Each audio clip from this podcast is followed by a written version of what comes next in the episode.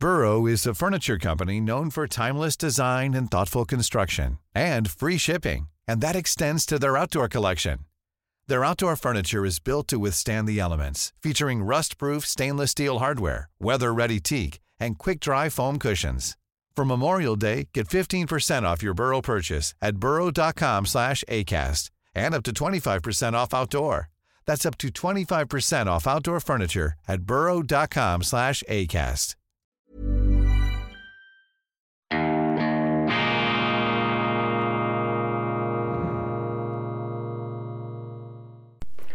Grüezi miteinander. Ganz herzlich willkommen, meine sehr verehrten Damen und Herren, bei Weltwoche Daily, die andere Sicht.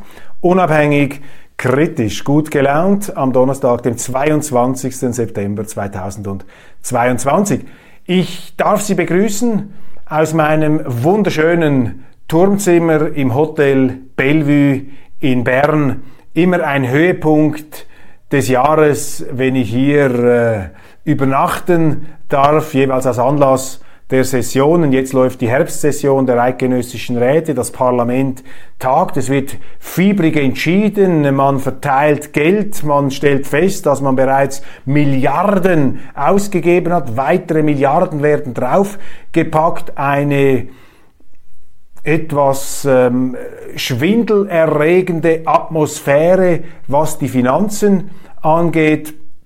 Und dieses Hotel wunderbar geführt, auch mit tollem Personal, ist so etwas wie eine ruhende Oase. Es ist aber auch ein geschichtsträchtiger Ort, meine Damen und Herren. Viel erlebt hier, die Stürme der Geschichte, die auch über die Schweiz hinweggezogen sind, aber etwas gebrochen wurden an den Alpen. Die Wellenschläge sind hier nie so stark spürbar geworden, aber nicht nur wegen den oder wegen der natürlichen Hindernisse, sondern eben auch wegen der klugen Politik, die unser Bundesrat in all diesen Weltkrisen gemacht hat, so auch 1914 bis 1918. Damals der schweizerische Armeegeneralstab hier im Hotel Bellevue, nicht in diesem Raum, General Ulrich Wille, sein, Staats, sein Stabschef, Sprecher, sie haben die Fäden gezogen. Ulrich Wille, eine wichtige Gestalt der schweizerischen Militärgeschichte. Diesem General im Verbund mit dem Bundesrat ist es gelungen, die Schweiz aus dem Ersten Weltkrieg herauszuhalten. Es gab Bestrebungen, in diesen Weltkrieg hineinzugehen. Die deutsche Schweiz wollte phasenweise mit den Deutschen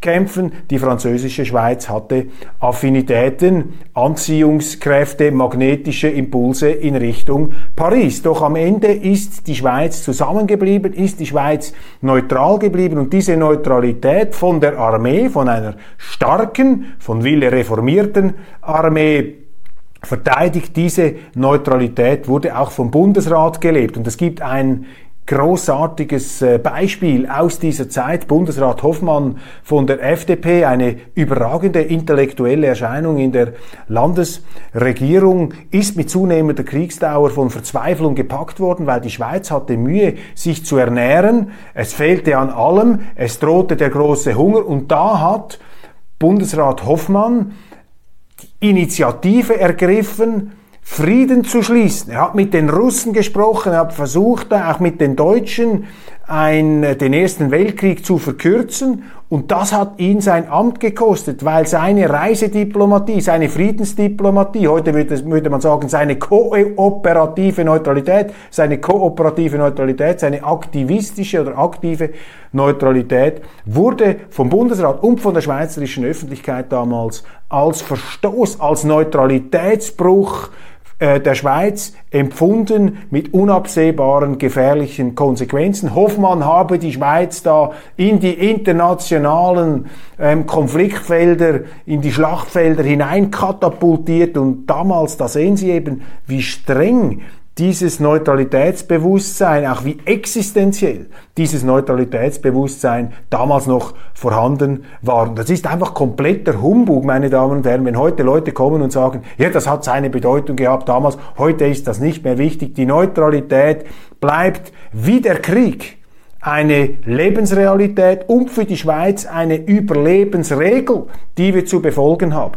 Und es könnte keinen krasseren Kontrast geben zwischen äh, dem FDP, Außenpolitiker Hoffmann, Arthur Hoffmann und seinem nach, nach, nach, nach Nachfolger Ignazio Cassis, dem heutigen Bundespräsidenten und Außenminister, der an der UNO-Vollversammlung in New York das Gegenteil, das krasse Gegenteil von dem gemacht hat, was im Bundesrat damals 1914 bis 18 als Standard der Neutralität empfunden wurde, ist viel, viel, viel weiter als das, was Hoffmann seinerzeit zur Last gelegt worden ist. Wir werden darüber zu sprechen haben. Ignazio Gassis Auftritt an der UNO in seiner belehrenden, interventionistischen Art ist in meiner Lebensspanne der extremste Bruch mit außenpolitischen Gepflogenheiten, an die ich mich zumindest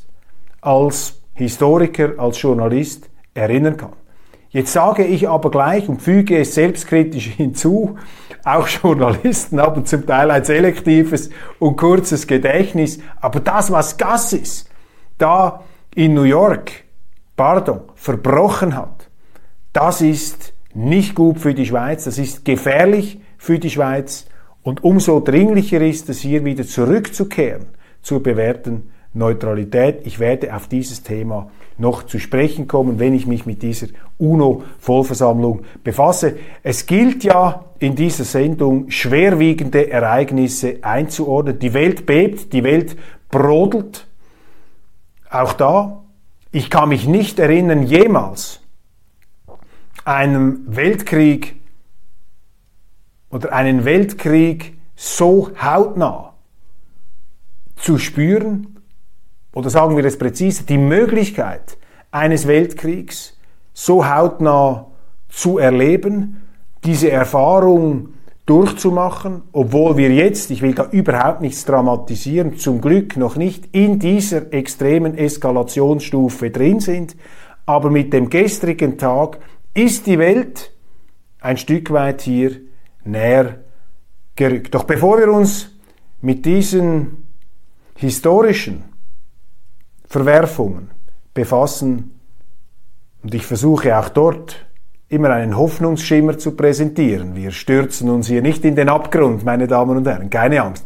Ein paar Zuschauer gegeben, die haben gesagt, Herr Göppel, gestern sahen Sie sehr besorgt aus. Das hatte lediglich damit zu tun, dass ich nur zwei Stunden geschlafen habe. Habe ich vielleicht einen etwas übermüdeten Eindruck gemacht, aber ich war nicht besorgter oder weniger besorgt als ähm, äh, sonst. Seien Sie versichert, wir werden diese zuversichtliche, fundiert optimistische Grundfärbung der Sendung nicht preisgeben. Gerade in schwierigen Momenten ist das besonders wichtig. Deshalb die beste Nachricht des Tages gleich zu Beginn. Heute erscheint die neue gedruckte Ausgabe der Weltwoche mit einem praktischen Titelthema So schützen Sie Ihr Geld. Der bekannte Ökonom und frühere Chefökonom der Bank Bär, ein Theoretiker und Praktiker mit großer Erfahrung, erzählt und erklärt Ihnen, was Sie tun müssen, um in diesen stromschnellen ihr Geld in Sicherheit zu bringen, damit sie keine unnötigen Vermögensverluste erleiden. Sehr wichtig auch diese praktische Dimension. Man kann sich ja nicht nur mit der Geopolitik und den äh, Entscheiden unseres Personals hier in der Bundesstadt auseinandersetzen. Hier die praktischen Anweisungen und Ratschläge eines Vermögens Profis, schwindsüchtige Börse, bedrohliche Inflation.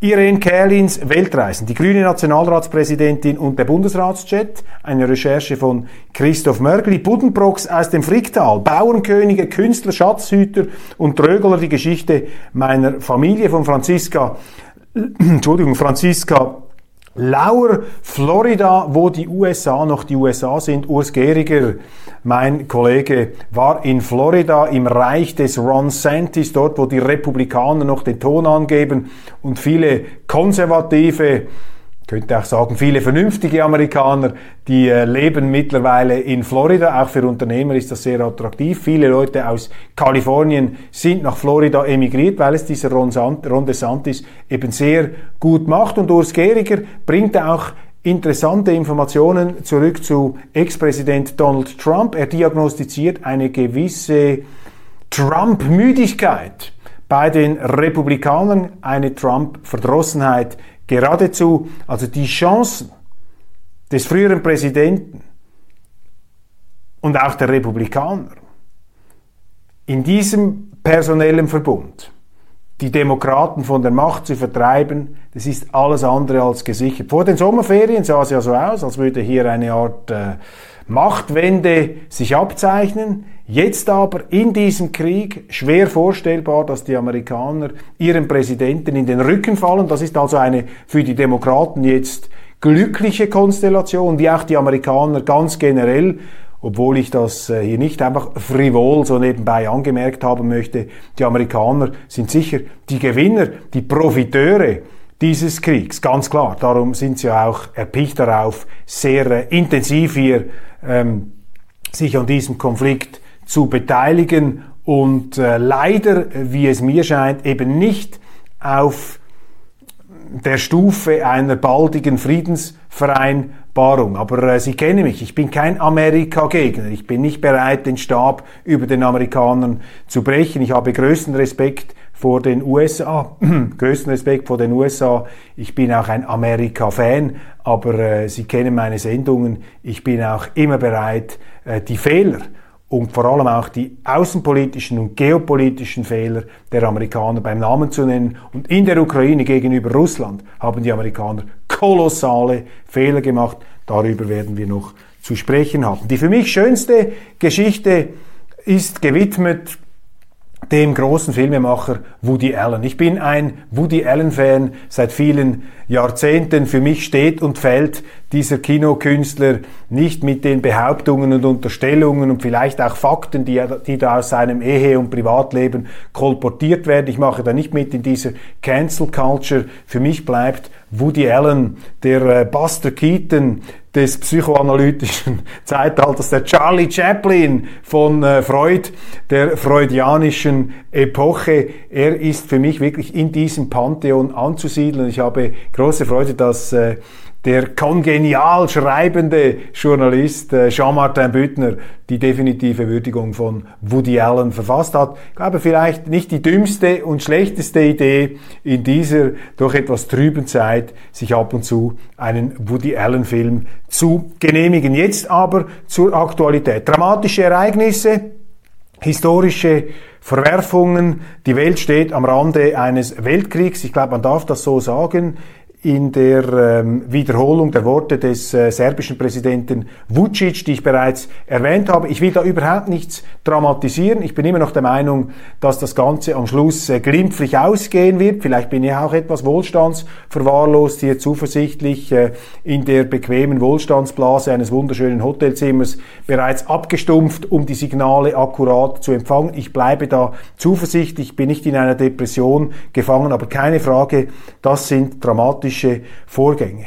Ähm, Russlands Präsident Putin eskaliert diesen Krieg. Er hat bekannt gegeben, ähm, eine Teilmobilmachung, 300.000 Reservisten werden da zu den Waffen gerufen. Das ist das Eingeständnis, dass diese spezielle, äh, äh, spezielle Militäroperation im Donbass in der Ukraine, äh, wenn nicht zerschellt, so zumindest aufgelaufen ist und zwar am Widerstand einerseits der Ukrainer, das hätte man ihnen nicht zugetraut, auch eine politische Meisterleistung von Zelensky und es nimmt ihm nichts weg und das ist auch nicht zynisch gemeint, wenn ich gleich hinzufüge, dass diese Widerstandsleistung natürlich nicht möglich gewesen wäre ohne den äh, geballten Kollektiveinsatz des Westens der Amerikaner, die in der Ukraine, keine Frage, einen Stellvertreterkrieg gegen Russland führen an allen Fronten, militärisch und wirtschaftlich, mit großen, großen Risiken. Ich bin da sehr, sehr besorgt. Ich habe das in dieser Sendung immer wieder gesagt. Es ist gefährlich, wenn Sie eine Atommacht existenziell herausfordern, wenn Sie den russischen Bären reizen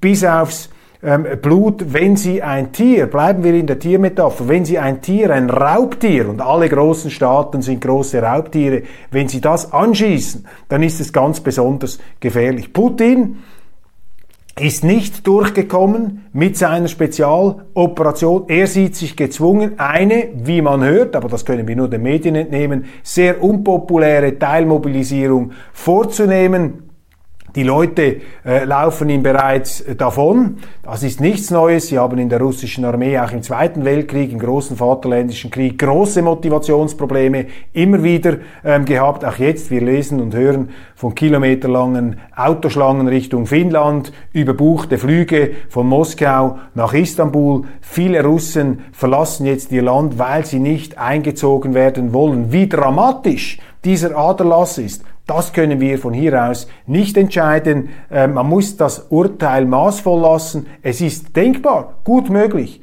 dass das ähm, eine Schmelzerscheinung, ein Abschmelzen der Macht, der Autorität Putins bedeutet. Ich kann mir nicht vorstellen, dass die Russen äh, besonders erfreut sind über die Entwicklung des Kriegsgeschehens. Auf der anderen Seite ähm, ist Russland ein Land mit eigenen Gesetzen und eigenen Mentalitäten und wir haben ein ganz großes Russland-Know-how-Defizit hier im Westen, deshalb muss man sehr, sehr vorsichtig sein. Also diese äh, jetzt auch in den Medien kursierenden Triumphgesänge, dass Putin aus dem allerletzten Loch pfeife, äh, da wäre ich sehr, sehr vorsichtig. Ich äh, spreche ja mit Diplomaten auch aus dem Bereich Ostmitteleuropa und viele dort sind auch besorgt und sagen, die Russen sind immer noch bereit, da eine Trumpfkarte in der Lage, eine Trumpfkarte ähm, zu zücken, etwas äh, zu machen, was man nicht erwartet hätte.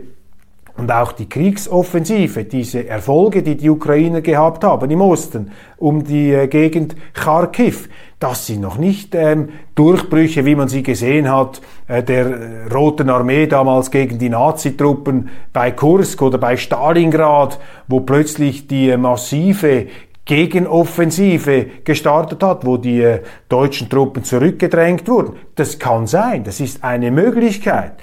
Und die Militärexperten, die ich konsultiere, allem voran dieser Offizier Reisner, der Österreicher, der ja international Furore gemacht hat mit seinen didaktisch hervorragend aufbereiteten YouTube-Videos, er hat das sehr, sehr ähm, gekonnt eingeordnet. Er hat gesagt, es ist möglich, dass das der Anfang einer ganz massiven Aufrollung und Zurückdrängung der Russen ist da im Donbass, ist aber auch möglich, dass das wie eine Art Ardennenoffensive ist. Sie erinnern sich, am Ende des Zweiten Weltkriegs haben die Deutschen in den Ardennen noch einmal einen Durchbruch gewagt, einen Keil, eine Art Beule in die ähm, alliierte Front hineingedrückt, aber das Ganze ist dann zusammengefallen. Man muss da auch sehen, noch apropos Stellvertreterkrieg ist wichtig, diese Erfolge der ukrainischen Armee wären nicht möglich gewesen ohne den Einsatz modernster amerikanischer und europäischer Kriegstechnologie. Steht auch der Verdacht im Raum, dass eigentlich die NATO-Generäle und die Militärberater diesen ähm, operativen Zug gestaltet und gemanagt haben, was natürlich auf der russischen Seite wiederum empfunden wird, und wer möchte es ihnen ausreden, dass dies eben tatsächlich ein Krieg des Westens gegen den Osten ist. Und das ist eine Perspektive, die uns mit Sorge erfüllen muss, denn Russland ist ein riesiges Land und was da mobilisiert werden kann, wenn es denn kann, ist gewaltig und wurde immer wieder unterschätzt. Sehr, sehr viele begnadete Heerführer, auch eingebildet begnadete Heerführer, haben sich da aufgerieben, sind zermalmt worden von der russischen Kampfkraft. Ob das in die Richtung geht, das wissen wir nicht, das können wir nicht sagen. Ich warne einfach vor allzu einseitigen und verfrühten, politisch motivierten Triumphmeldungen, wie sie uns in den Medien begegnen. Auch die Implosion des Putin-Regimes in diesem Zusammenhang eine Möglichkeit, denkbar, dass er sich verkalkuliert hat. Das hat er sicher getan. Er hat sicher das unterschätzt. Aufpassen, dass man nicht in die Gegenfalle tappt. Nun, die Reaktion Putin übrigens, das muss ich auch noch erwähnen, hat äh, wieder einmal mit der Atomwaffe ähm, jongliert. Sehr, sehr aggressiv. Und er steht jetzt, so ist der Eindruck, vordergründig, sehr, sehr allein gegen eine Phalanx der Gegner. Und die äh, Bühne der westlichen Gemeinschaft, das war die oder ist die UNO-Vollversammlung Everyone knows therapy is great for solving problems, but getting therapy has its own problems too, like finding the right therapist, fitting into their schedule, and of course, the cost. Well, BetterHelp can solve those problems. It's totally online and built around your schedule. It's surprisingly affordable too. Connect with a credentialed therapist by phone, video, or online chat, all from the comfort of your home. Visit betterhelp.com to learn more and save 10% on your first month. That's BetterHelp H E L P. Ryan Reynolds here from Mint Mobile. With the price of just about everything going up during inflation, we thought we'd bring our prices down. So to help us, we brought in a reverse auctioneer, which is apparently a thing. Mint Mobile unlimited premium wireless. Ready to get 30, 30, bit to get 30, bit to get 20, 20, 20, bit to get 20, 20, bit to get 15, 15, 15, 15 just 15 bucks a month. So, Give it a try at mintmobile.com slash switch. $45 upfront for three months plus taxes and fees. Promo for new customers for limited time. Unlimited more than 40 gigabytes per month. Slows. Full terms at mintmobile.com. in New York.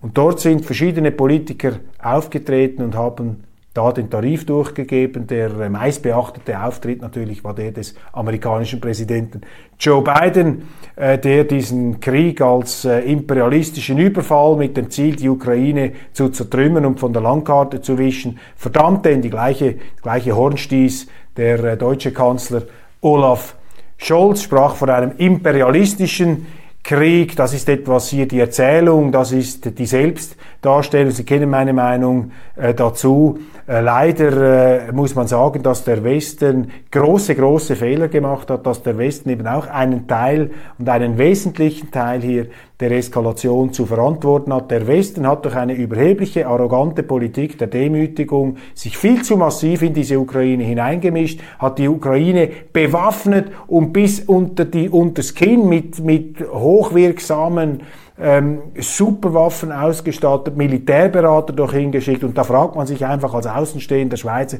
warum macht ihr das? Warum habt ihr gegen alle Warnungen von Putin und im Wissen auch um diese Bedrohungsgefühle, das ist ja nicht so, dass man das nicht gesagt hätte. Warum habt ihr das gemacht? Warum habt ihr da ein Bricket aufs andere gelegt? Der Westen hat eben Putin auch unterschätzt. Und weil der Westen diese Fehler gemacht hat und die nicht zugeben möchte, muss er jetzt natürlich Putin in einer Art und Weise dämonisieren, dass die Leute nur noch auf Putin schauen, damit sie die Fehler des Westens nicht mehr sehen. Für mich ist das eine woke Geopolitik, die man gemacht hat gegenüber Russland, eine völlig dumme Außenpolitik der Selbstüberhöhung, ähm, der Verabsolutierung der eigenen moralischen Maßstäbe. Man ist zurückgefallen in eine ähm, Rhetorik, in eine auch äh, ja in eine Rhetorik, in ein Vokabular des Kalten Krieges mit völlig entgrenzten Vokabeln und hat das Wesentliche erkannt. Und das ist die eigentliche Tragik, meine Damen und Herren, an dieser Situation. Das ist das Gefühl, das ich hier habe. Es ist ein tragisches, ein tragisches Empfinden. Ähm, ich bin entsetzt über das, was passiert. Ich bin auch entsetzt über die Entscheidungen, die da getroffen werden, auch und gerade von Putin. Aber eben, ich will nicht in diese selbstgerechte Anklägerhaltung verfallen. Ich empfinde hier das Gefühl einer großen Tragik, denn seit dem Zusammenbruch des, äh, des, des Ostblocks, seit dem Untergang des Kommunismus, des faktischen Bankrotts des Kommunismus, ist der Westen und sind der Westen und Russland zusammengerückt. Hören wir doch auf, so zu tun, als gäbe es da noch äh, diese alten ideologischen Auseinandersetzungen. Russland ist nicht mehr die Sowjetunion. Die Sowjetunion hatte ursprünglich das Ziel, eine Weltrevolution zu machen, den Westen von der Landkarte zu wischen. Putin ist, das, ist etwas anderes. Der ist in der Machtstaats Tradition äh, Großrusslands zu sehen. Das ist ein Machtpolitiker ähm, des 19. Jahrhunderts. Das äh, sagen alle und das ist auch mein Eindruck. Das ist von Kissinger bis äh, nehmen Sie alle geopolitischen Analytiker. Putin ist ein klassischer Interessensphären-Politiker mit dem großen Problem, dass er wirtschaftliche Schwierigkeiten hat. Aber Putin konnte es aus seiner Sicht nicht zulassen dass der Westen die Ukraine zu einer Destabilisierungswaffe gegen Russland hochrüstet. Und die Schuld des Westens, die Verantwortung des Westens, über die man im Westen jetzt nicht reden will, ist, mit welcher Fahrlässigkeit, mit welcher Leichtfertigkeit man das gemacht hat. Also, obwohl Putin hier der Hauptschuldige ist, was die Entfesselung dieses Krieges angeht und auch die Eskalation äh, dieses Krieges maßgeblich zu verantworten hat, nicht alleine zu verantworten, denn der Wirtschaftskrieg, die existenzielle Bedrohung, diese Brickets, diese, diese, dieses Öl ist vom Westen in den Feuer, ins Feuer gegossen werden. Also auch unsere Seite hat hier äh, das ihre beigetragen, um diesen Krieg äh, weiter zu eskalieren mit unabsehbaren ähm, Risiken geht mir hier nicht um eine moralische Relativierung des einen oder des anderen, aber um die Gewinnung einer fairen Perspektive, damit man vielleicht auch irgendwann wieder einmal auf Augenhöhe über den Frieden ähm, diskutieren kann. Kurzum, davon hat man nichts gehört. Hier die Geschlossenheit des Westens, man geht jetzt voll rein, man sieht sich 100% im Recht und ich glaube, dass jetzt der Versuch unternommen wird, tatsächlich das zu einer absoluten Kraftprobe zwischen Ost und West äh, darauf ankommen zu lassen. Man bietet Putin auch gar keine äh, gesichtswahrende Lösung mehr an und ich könnte mir durchaus vorstellen, dass in diesen Regierungszentralen die Zeichen auf ähm, ja, auf äh, Regime-Change stehen. Da denkt man dann auch nicht allzu sehr, jetzt aus meiner begrenzt, begrenzten Sicht, ich kenne auch nicht all diese Diskussionen und Entscheidungen, aber da denkt man aus meiner Sicht viel zu wenig über den Konflikt hinaus und daran, und daran wie man eigentlich dieses Russland nachher wieder einbinden und gewinnen will. Ist vielleicht auch verfrüht jetzt, aber äh, für mich doch wichtig, diese Perspektive zu gewinnen. Also eine sehr, sehr brenzlige Situation. Alles ist möglich. Implosion Russlands, das letzte Zucken, aber eben auch der Einstieg in das, was Alexander Vucic als einen neuen Weltkrieg bezeichnet hat. Wir hoffen, wir wünschen uns das nicht und wir müssen alles daran setzen, dass es so weit nicht kommt. Aber eben ein verwundetes, ein angeschossenes Tier ist sehr gefährlich und für die Russen, ich kann das nicht oft genug unterstreichen, für Putin ist das eine Frage von Sein oder Nichtsein Russlands. Und das sagen auch die konservativen bis zum Teil extremistischen Kreise, die in Russland jetzt äh, auch den Ton angeben. Da ist natürlich massiver Druck auch auf den Präsidenten und äh, die sehen das jetzt als ganz klare ähm, Kriegs ähm, Konstellation wie im Zweiten Weltkrieg, eine Art vaterländischer Krieg. So hat sich zumindest Alexander Dugin geäußert. Dugin wird etwas überschätzt vielleicht im Westen. Er ist nicht der Nummer eins Einflüsterer von Putin. Ähm, Thomas Fassbender, der große Putin-Experte, hat mir gesagt, dass Dugin etwas an Einfluss verloren hat. Aber er hat das ganz klar gesagt. Er hat gesagt, wir müssen jetzt auf vollen Kriegsmodus umstellen. Die Zeit der Bequemlichkeit ist vorbei. Der Westen will uns zerstören. Der Westen will uns zerstückeln. Der Westen will Russland klein machen. Und ich äh, empfehle allen, lest über Russland, setzt euch mit diesem Land auseinander, damit wir keine bösen Überraschungen erleben aufgrund unserer der westlichen Überheblichkeit. Gut, das ist die internationale Gemengelage. Ich hoffe, ich habe nichts Wesentliches vergessen. Kommen wir auf die Schweiz. Das Ärgernis, die Enttäuschung, auch die Fahrlässigkeit, die der Westen erkennen lässt, diese Hybris, der Hochmut, der immer vor dem Fall kommt, das beobachte ich auch bei unserem überforderten Bundespräsidenten, bei Ignazio Cassis, der in New York sprach der bei mir den Eindruck erweckte, als habe er selber subjektiv das Gefühl, den Mantel der Geschichte gefasst zu haben und jetzt auf dieser Weltbühne sich da als Super Zampano aufzuspielen, als Weltschiedsrichter. Und dieser Ignazio Gassis, der Bundespräsident, hat etwas gemacht, was einem Schweizer Politiker überhaupt nicht ansteht, nämlich auf einer UNO-Bühne hat er Atommächten die Leviten gelesen. Ich habe mich gefragt, was für ein Teufel hat ihn geritten? Hat Gassis den Verstand verloren? den Russen zu sagen, zieht euch zurück, hört auf. Er hat die Atomwaffendrohungen von Putin kommentiert und verurteilt. Ich meine, das ist nicht die Aufgabe eines Schweizer Politikers. Da geht man mit dem Flammenwerfer, da geht Gassis mit dem Flammenwerfer über die schweizerische Neutralität. Da bleibt dann nichts mehr übrig. Zum Glück ist die Neutralität etwas Robustes das kann auch wieder aus der Asche auferstehen, phönixmäßig, ähm, aber äh, das ist ganz schlecht, das ist für die Schweiz das Gegenteil von dem, eine, von, wie, wie, sich die Schweiz aufstellen sollte, wie sich die Schweiz verhalten sollte. Ähm, das ist außer sich, außer Rand und Band hier mitgerissen vom Größenrausch, vom Größenwahn hier den Russen die Knöpfe eintun zu wollen und damit die Schweiz akuten Gefahren aussetzen. Jetzt stellen Sie sich einmal vor, was passiert, wenn dieser Krieg eskaliert.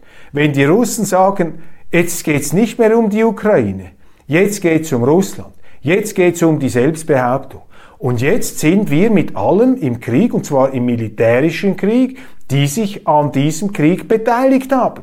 Am Wirtschaftskrieg, am Militärkrieg. Die Schweiz hat sich am Wirtschaftskrieg beteiligt. Und der Wirtschaftskrieg ist doch genauso in mörderischer Absicht gestartet worden, ist, eine Exist ist gedacht als existenzielle Bedrohung, soll den Russen den wirtschaftlichen Lebensnerv abklemmen, dann soll man doch einmal aufhören, so zu tun, als sei ein Wirtschaftskrieg nichts, als sei das völlig harmlos. Also diese Politiker, dieser Bundespräsident realisiert offensichtlich gar nicht, was er da mit seinen äh, narzisstischen Eskapaden auf der Weltbühne unternimmt, um die Schweiz äh, und die Schweiz damit in akute Gefahr bringt. Ich drücke das hier mit drastischen Worten aus, um die Sache zur Kenntlichkeit zu entstellen verbunden mit der konstruktiven Empfehlung, man möge jetzt endlich abrüsten und die verbalen Cruise Missiles wieder in ihren Silos oder in ihren Hangaren verschwinden lassen. Man kann jetzt diese Atombombentrichter des Verbalen, diese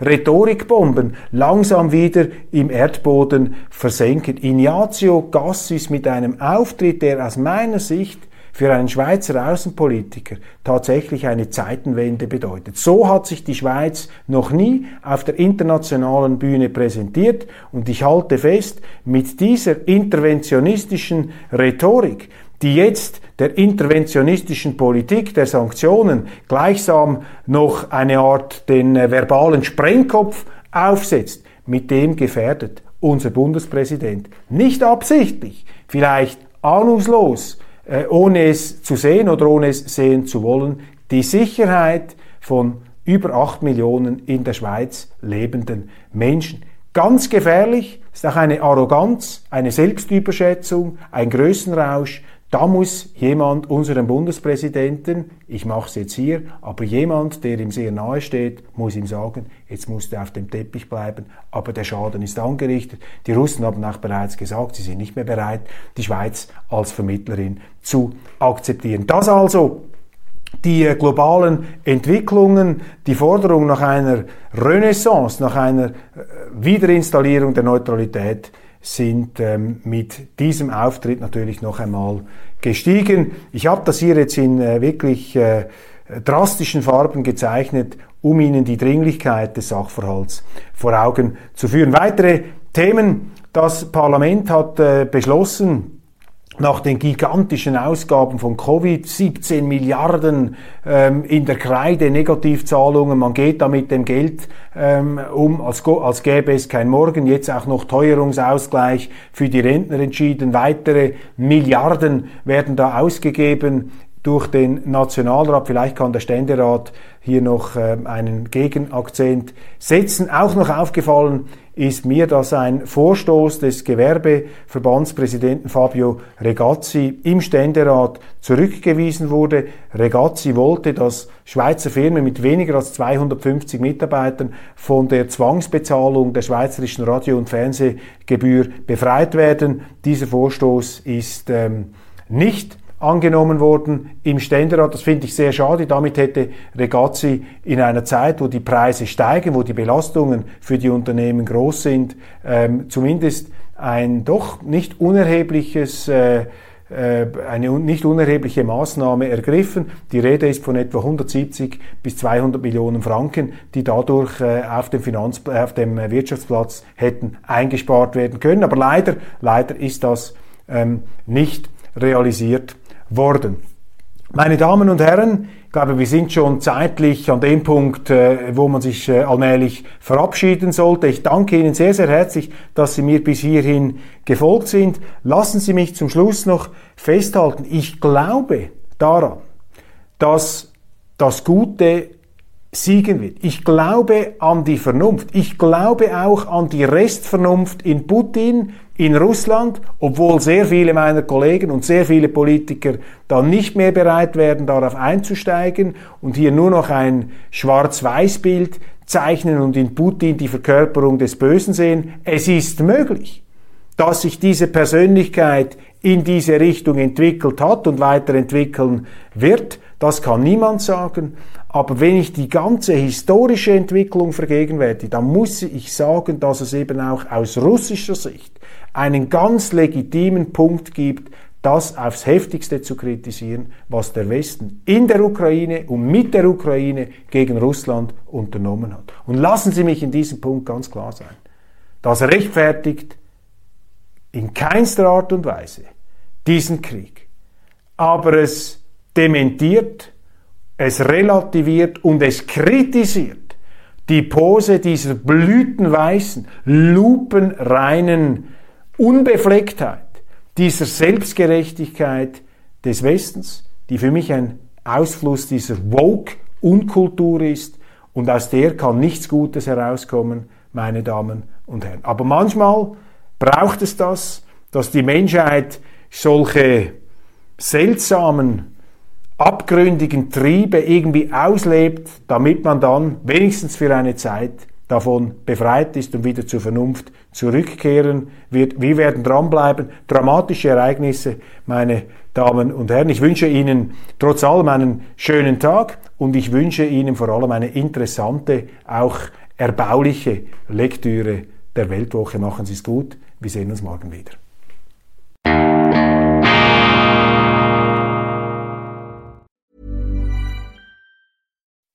When you make decisions for your company, you look for the no-brainers. If you have a lot of mailing to do, stamps.com is the ultimate no-brainer. Use the stamps.com mobile app to mail everything you need to keep your business running with up to 89% off USPS and UPS. Make the same no-brainer decision as over 1 million other businesses with stamps.com. Use code PROGRAM for a special offer. That's stamps.com, code PROGRAM.